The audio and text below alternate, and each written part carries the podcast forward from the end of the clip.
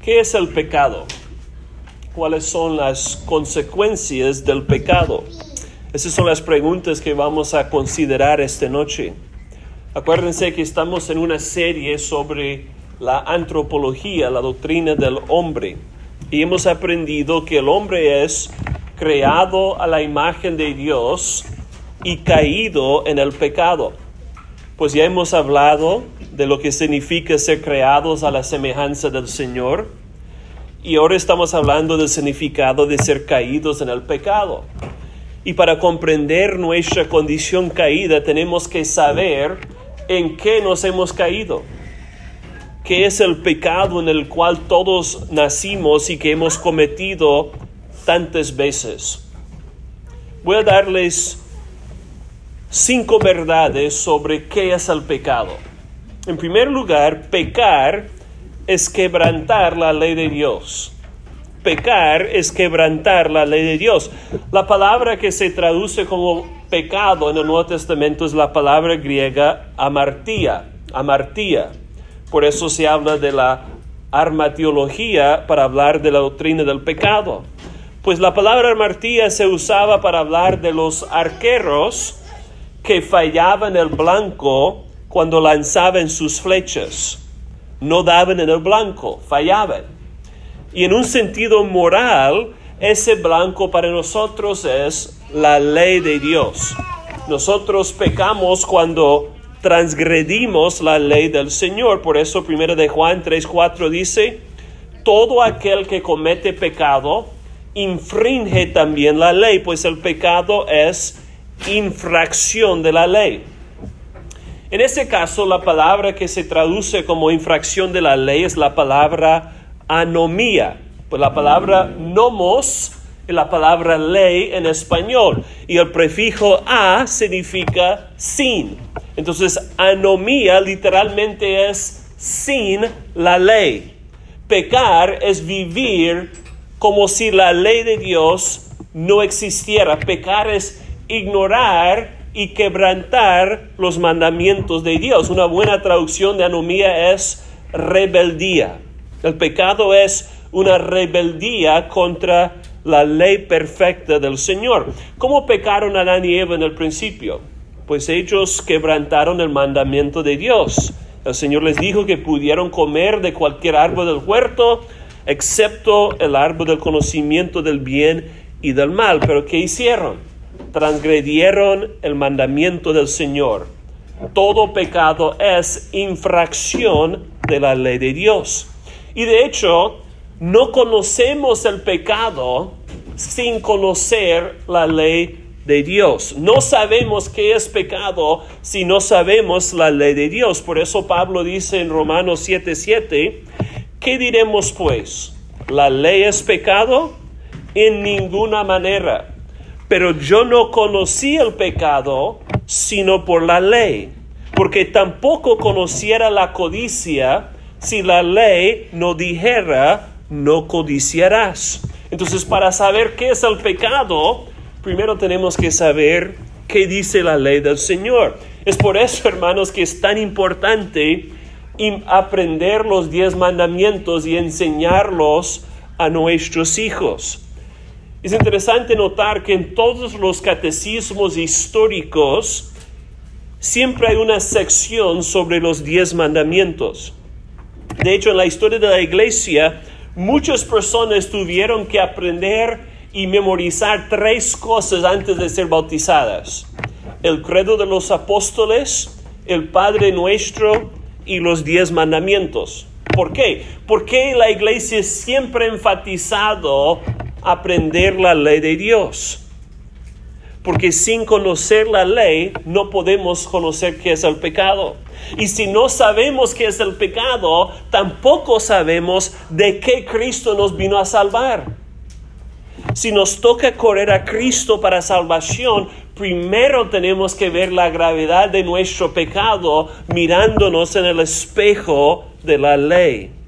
Por eso Agustín de Hipona decía, el pecado es cualquier transgresión en hecho o palabra o deseo de la ley eterna de Dios. Entonces, en primer lugar, pecar es quebrantar la ley del Señor. En segundo lugar, el pecado siempre es contra Dios mismo. El pecado siempre es contra Dios mismo. Muchas personas piensan que el pecado es algo ligero porque lo ven como una infracción de una ley de tránsito. Creen que es algo pequeño y impersonal como manejar unas tres millas más del límite de la, de la velocidad. Sin embargo, el pecado es mucho más grave y mucho más personal de lo que nos imaginamos. Todo pecado es una traición de nuestro creador. Como decía el teólogo Arcis Sproul, es una traición cósmica a proporciones del universo. Es una traición contra el Dios infinito. Es por eso que merece un castigo infinito que es el infierno. Muchas personas dicen, yo no entiendo cómo Dios puede enviar a alguien al infierno por unos pecados que hace en la tierra. Es porque el pecado es contra el Dios infinito que merece una condenación infinita. La gravedad de una ofensa siempre se mide por quien ofendemos. Por ejemplo, si pisoteamos a una hormiga en el piso, pues no hay problema. Pero si herimos a un ser humano, la ofensa es mucho más grave. Pero ¿qué tal si traicionamos, si nos rebelamos contra el Señor de señores, el Creador de los cielos y la tierra? Ahí la ofensa es infinitamente más seria. El pecado es tan grave porque Dios es tan grande. Pues el rey David entendía que el pecado es primeramente contra Dios.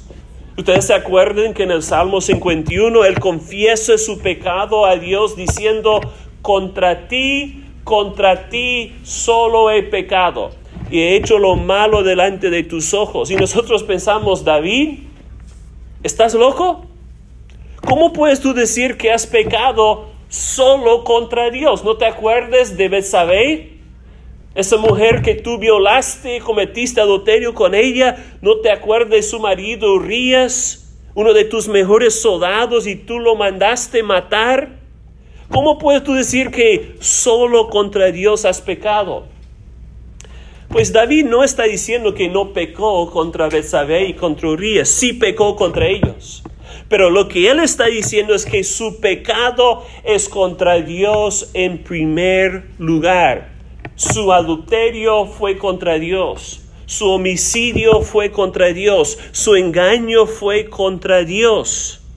¿Quién había dado la ley de no adulterar? Dios. ¿Quién había dado la ley de no asesinar? Dios.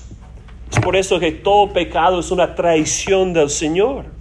Cada vez que nosotros pecamos, estamos diciendo de manera inconsciente a Dios, Señor, yo no quiero santificar tu nombre.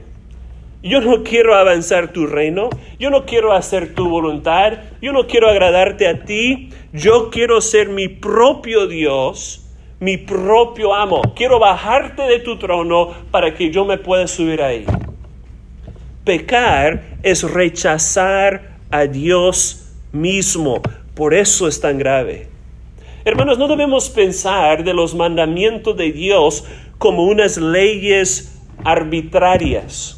Sus mandamientos reflejan su propio carácter y perfecciones. Su ley refleja su corazón. Por eso no son reglas arbitrarias. E, escúcheme, Dios no pudo haber dado una ley diferente porque su propio carácter tendría que ser diferente. Y sabemos que el Señor no cambia. Es por eso que infringir la ley de Dios es ir en contra de Dios mismo, es rechazar el carácter perfecto del Señor. Pensemos por un momento en los diez mandamientos. No tendrás otros dioses delante de mí. La idolatría es pecado, ¿por qué? Porque hay un solo Dios vivo y verdadero. Las cosas creadas no son el creador y no merecen nuestra adoración suprema. Por, por, eso no debemos tener otros dioses. Hacer una imagen es pecado porque Dios es un espíritu invisible y no podemos representarle con ninguna imagen. Tomar el nombre de Dios en vano es pecado porque el nombre de Dios es santísimo y merece ser exaltado sobre todas las cosas. Deshonrar y desobedecer a nuestros, padres es pecado porque su autoridad viene de Dios mismo, el cual tiene autoridad absoluta sobre nuestras vidas.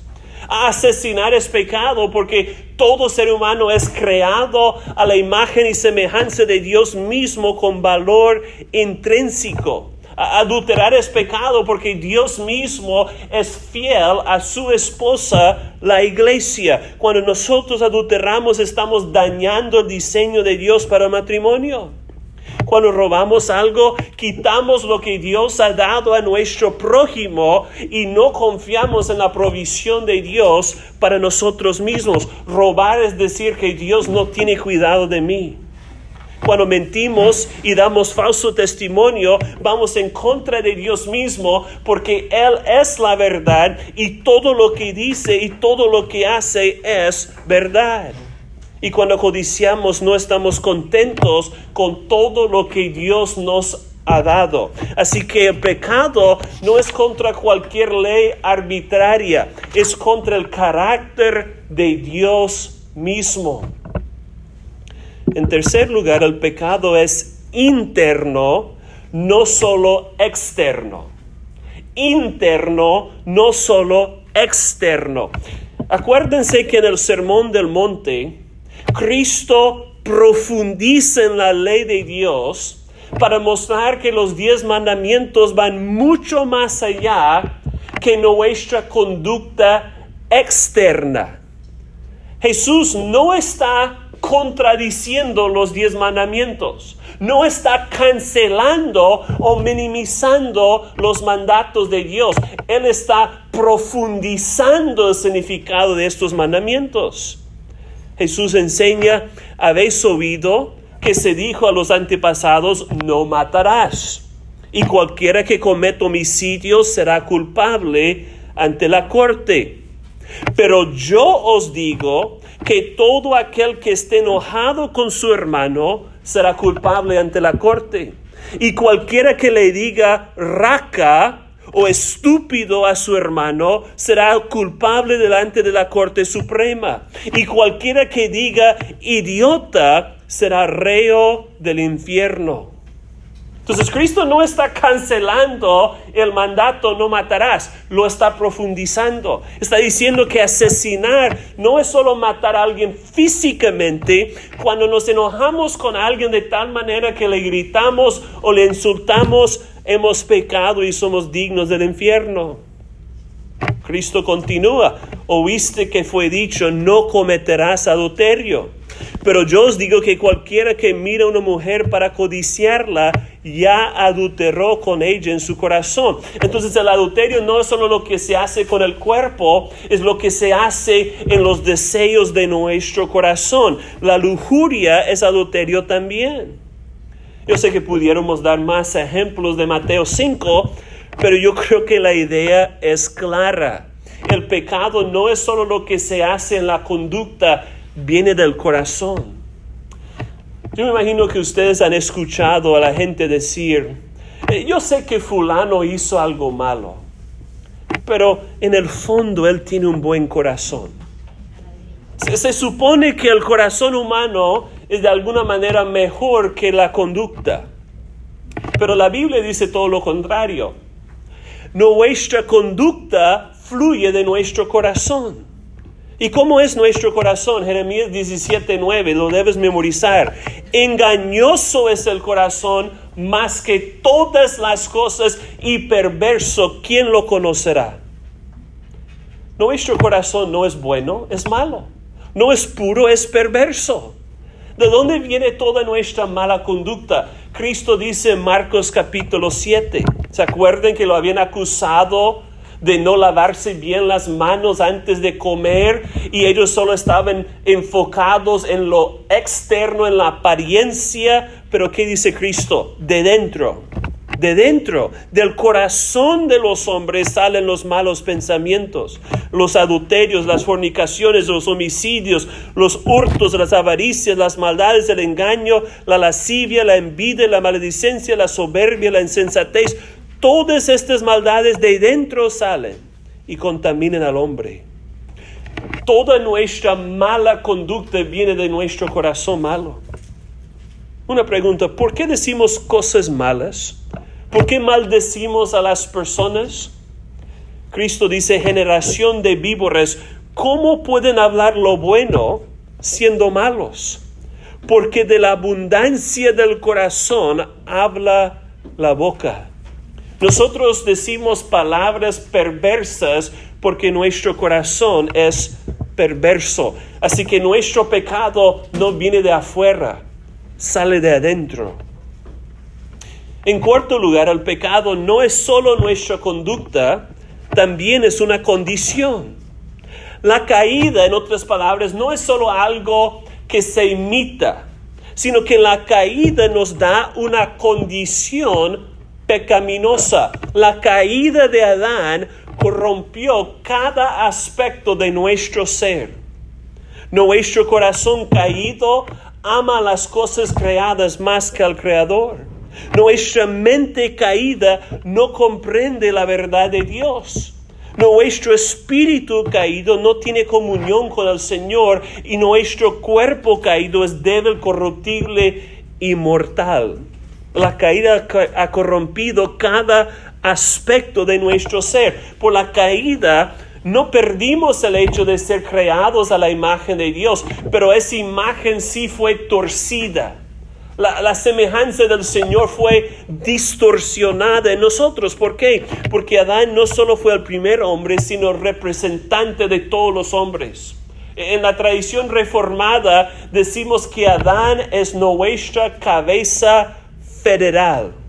Por eso cuando Adán pecó, todos pecamos, que dice Romanos 5:12 como el pecado entró en el mundo por un hombre y por el pecado la muerte, y así la muerte pasó a todos los hombres. ¿Por qué? Porque todos pecaron. ¿Y cómo pecamos? En Adán. La culpa de Adán es nuestra culpa, la condenación de Adán es nuestra condenación.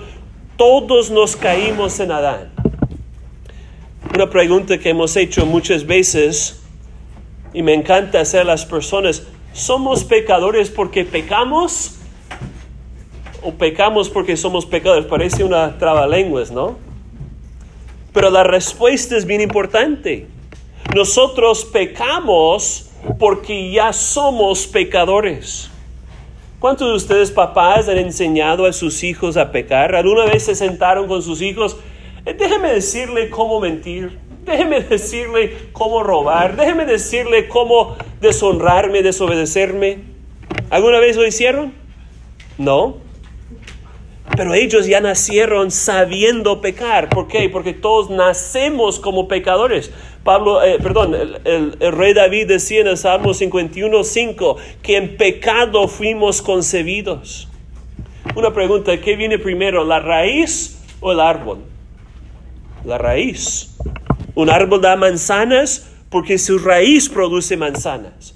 Un árbol da naranjas porque su raíz produce naranjas. De la misma manera, el fruto de nuestras vidas es malo. ¿Por qué? Porque la raíz de nuestras vidas es mala, habiendo pecado en Adán. Nosotros nacimos en la condición de ser pecadores. Entonces el pecado no es solamente nuestra conducta, es una condición que produce la mala conducta. Eso no es una excusa por nuestro pecado, es simplemente la realidad. Y en quinto lugar, el pecado es la ausencia del bien. La ausencia del bien. Nuevamente quiero citar a Agustín de Hipona. Él enseñaba que la maldad no es una cosa en sí, sino que es la ausencia de lo bueno. Y, no es que el pecado sea una ilusión, el pecado es real, pero es una privación de lo bueno. Por ejemplo, Romanos 3:23 que dice, todos pecaron y están destituidos, otras versiones dicen, privados de la gloria de Dios. El pecado es una privación de vivir para lo que fuimos creados, para la gloria del Señor. Piénsenlo bien, hermanos. Si el pecado fuera una cosa en sí, Dios sería el autor del mal. Pero el pecado es la ausencia de algo, es la privación de lo bueno que Dios hizo. En otras palabras, lo bueno y lo malo no han existido juntos desde siempre. La maldad tuvo su origen después de la buena creación. Solo Dios, que es la fuente de todo lo bueno, es eterno. Y todo lo que Dios hizo fue bueno. Así que Dios no hizo nada malo. Por eso la maldad es la privación, la ausencia del bien. Y decir que el pecado es la ausencia del bien no quiere decir que el pecado no existe. El pecado sí existe. Lo malo es que algo hace falta que debe de estar ahí. Alguien comparó esta doctrina con los huecos que hay en las medias. ¿Alguna vez te ha, sucedido que, estás mirando tus, tus medias hay un huequito ahí? Pues si yo tengo un hueco en mi, en mi media, ese hueco no es nada. Solo es la ausencia de algodón o lano o cualquier otro material. Pero ese hueco es real. Sería absurdo decir que los huecos en las medias no son reales solo porque el, el hueco no está hecho de nada. Es una ausencia. Escúchame, nada en el lugar equivocado puede ser tan real y importante como algo en el lugar equivocado. Piensen en un ejemplo. Cuando un ser querido se muere, su ausencia es real. Una persona que antes traía gozo y felicidad a tu vida ya no está contigo. Y tú sientes esa ausencia. La ausencia de alguien querido es una pérdida real. Yo creo que el hecho de que la maldad es una privación de lo bueno es evidente por las palabras que describen el pecado en la palabra de Dios. Por ejemplo, la Biblia dice que el pecado es injusticia o impiedad. Una pregunta, ¿qué es la injusticia? La injusticia es la falta de justicia. No es una cosa en sí, es la falta de justicia, por eso se llama injusticia. ¿Qué es la impiedad? La falta de piedad. Es por eso que la maldad es la ausencia, la falta, la privación de lo bueno. Es por eso que nosotros hablamos de pecados de comisión y pecados de omisión. Los pecados de omisión son instancias cuando omitimos hacer algo que sí debemos hacer. Por ejemplo, debemos orar, pero muchas veces no lo hacemos. Debemos leer la Biblia todos los días, pero muchas veces no lo hacemos. Debemos trabajar con excelencia para el Señor todos los días, pero muchas veces no lo hacemos. Son pecados de omisión. Omitimos hacer lo que debemos hacer. Pero también hay pecados de comisión. Son instancias cuando sí hacemos lo que no debemos hacer. No debemos mentir, pero todos hemos mentido.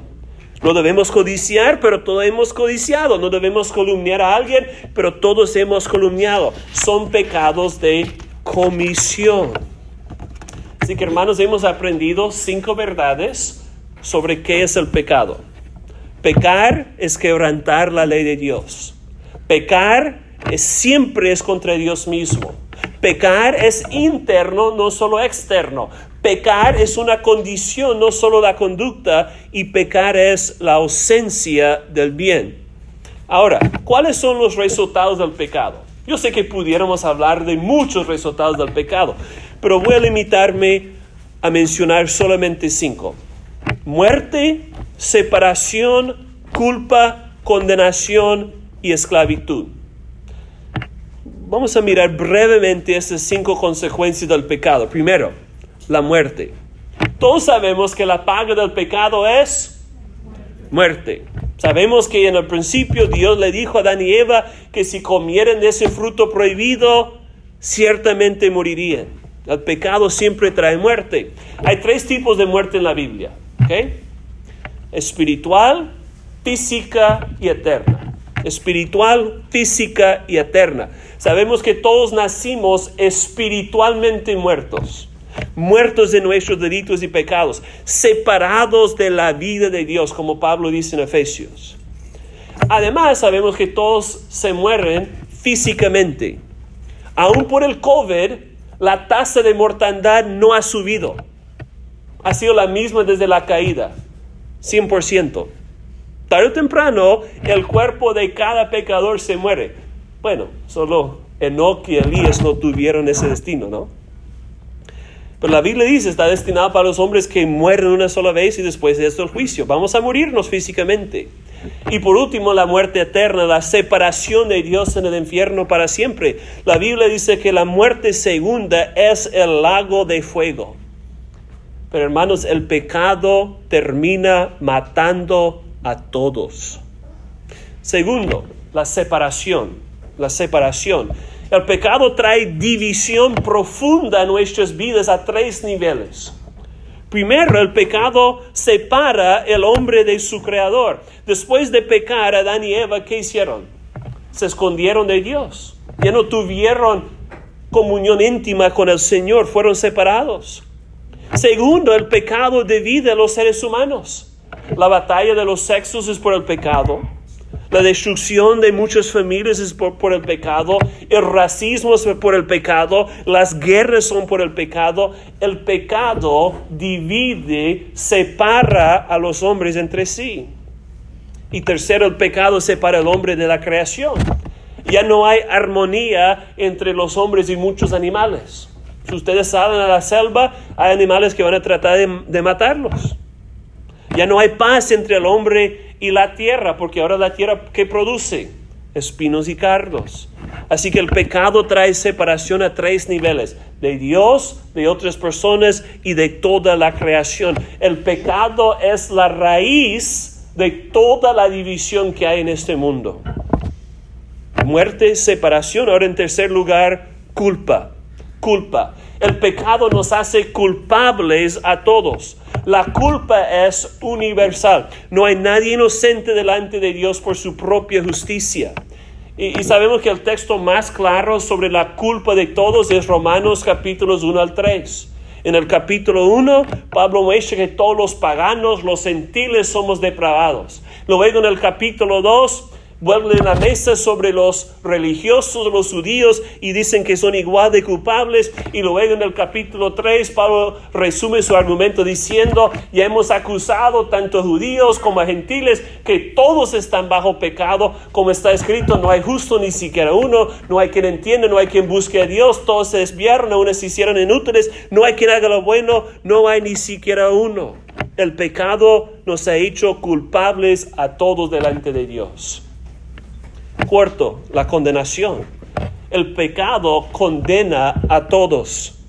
La lógica es clara. Si todos somos culpables, todos somos condenables.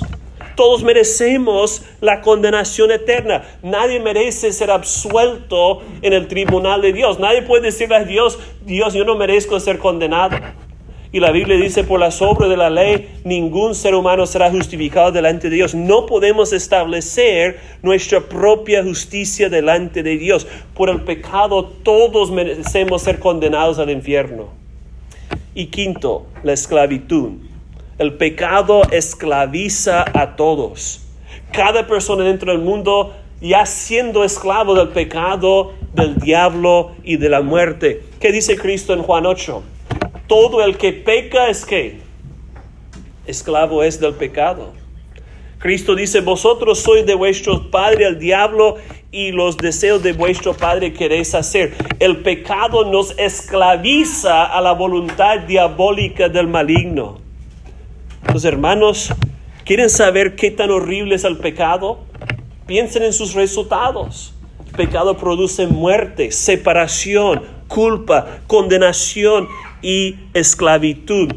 Pero hay buenas noticias, porque Cristo Jesús vino para salvarnos del pecado y de todas las consecuencias desastrosas del pecado. Vamos a terminar pensando brevemente en cómo Cristo nos ha rescatado del pecado. En primer lugar, Cristo nos salva de la muerte. Cristo nos salva de la muerte. ¿Cómo? Muriendo en nuestro lugar. Lo irónico es que Cristo nos da vida a través de su muerte. Que dijo Cristo, yo soy el camino, la verdad y la vida. Nadie viene al Padre sino por mí. Jesús es la vida y Él vino para darnos vida eterna. Cristo dijo, yo he venido para que tengan vida y la tengan en abundancia. Yo soy el buen pastor, el buen pastor su vida da por las ovejas.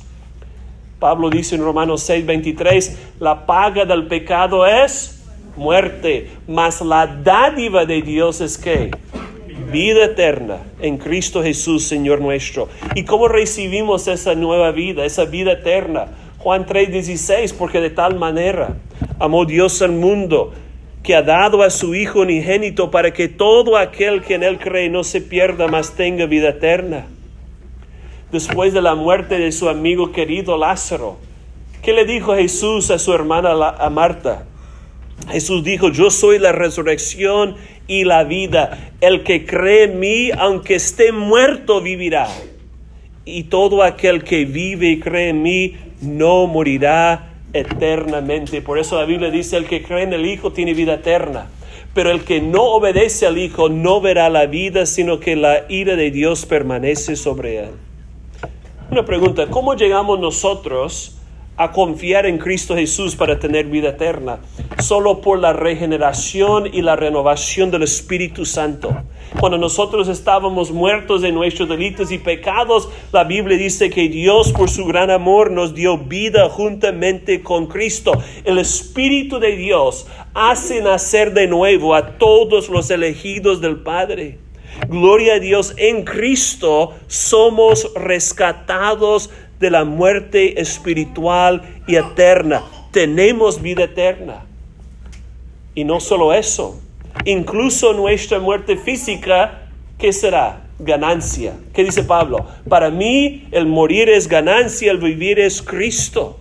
Y es ganancia porque la muerte nos lleva a la presencia del Señor hasta que regrese en gloria para también dar vida a nuestros cuerpos.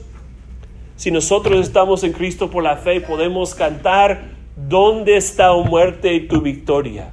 ¿Dónde, o sepulcro, tu aguijón?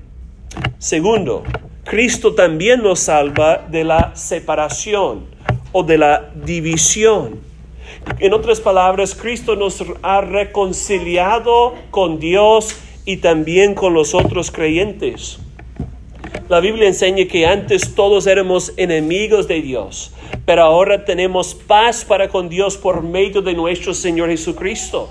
Romanos 5.10 dice que cuando éramos enemigos fuimos reconciliados con Dios por la muerte de su Hijo. En la cruz que exclamó Cristo, Dios mío, Dios mío, ¿por qué me has desamparado? ¿Por qué me has abandonado, Señor? ¿Por qué estoy separado de ti? En la cruz Cristo fue separado de su Padre eterno para que nosotros jamás fuésemos separados de Dios otra vez. Pero no solo nos da paz con Dios, sino también con otros cristianos. Que dice Pablo en Efesios 2, ahora en Cristo Jesús vosotros que estabais lejos, los gentiles, ahora habéis sido hechos cercanos. Porque Cristo es, escuchen eso, Cristo es nuestra paz. Que de ambos pueblos, judíos, gentiles, que de ambos pueblos hizo uno derivando la pared intermedia de separación, aboliendo en su carne las enemistades para crear en sí mismo de los dos un solo y nuevo hombre, haciendo la paz y mediante la cruz reconciliar con Dios a ambos en un solo cuerpo, matando en ella las enemistades. Cristo ha reconciliado a los que antes eran enemigos rivales, se odiaban los judíos y los gentiles, pero ahora en Cristo somos conciudadanos del mismo reino y miembros de la misma familia. En tercer lugar, Cristo nos ha salvado de nuestra culpa y de la condenación eterna. ¿Qué es el Evangelio? Que ninguna condenación hay para los que estamos en Cristo Jesús. En la cruz, Cristo fue condenado por todos nuestros pecados para que nosotros fuésemos justificados en el tribunal de Dios una vez para siempre. Pablo dice, al que no conoció pecado, Cristo, por nosotros Dios lo hizo pecado, para que en Él fuésemos hechos la justicia de Dios. El Señor nos ha declarado justos solo por su gracia, solo por medio de la fe en Cristo. Y sabemos que somos justificados porque Dios ha acreditado la justicia perfecta de su hija en nuestra cuenta cuando primero confiamos en Él. No tenemos que establecer nuestra propia justicia delante de Dios. ¿Por qué? Porque Dios ha puesto toda la rectitud de su Hijo en nuestra cuenta. Y por último, Cristo nos ha salvado de nuestra esclavitud. La Biblia dice que en Cristo hay redención por su sangre, el perdón de pecados según las riquezas de su gracia. Efesios 1.7. Sabemos que ser redimido significa que Cristo nos compró del mercado de la esclavitud, no con cosas corruptibles como oro o plata, sino con su sangre preciosa como de un cordero sin mancha y sin contaminación. Cristo dio su vida para librarnos de la esclavitud, del pecado, del diablo y de la muerte. Jesús dijo, si el Hijo os libertare, seréis verdaderamente libres. Hermanos, por medio de la fe en Cristo somos libres. No libres para hacer lo que nos dé la gana, sino libres para hacer la voluntad de Dios y para vivir para la gloria de Dios. Así que hermanos, todo lo que el pecado destruyó, Cristo vino para restaurar. Todo lo que el pecado destruyó, Cristo vino para renovar y restaurar. El pecado trajo muerte, pero Cristo trajo vida. El pecado trajo separación, pero Cristo logró reconciliación. El pecado trajo culpa, pero Cristo trajo perdón. El pecado trajo condenación, pero Cristo trajo justificación. El pecado trajo esclavitud, pero Cristo logró redención. El pecado trajo impureza, pero Cristo logró nuestra purificación. El pecado trajo suciedad, pero Cristo trajo limpieza. El pecado trajo pero Cristo logró paz. El pecado trajo desesperación, pero Cristo logró esperanza. Gloria a Dios por nuestro gran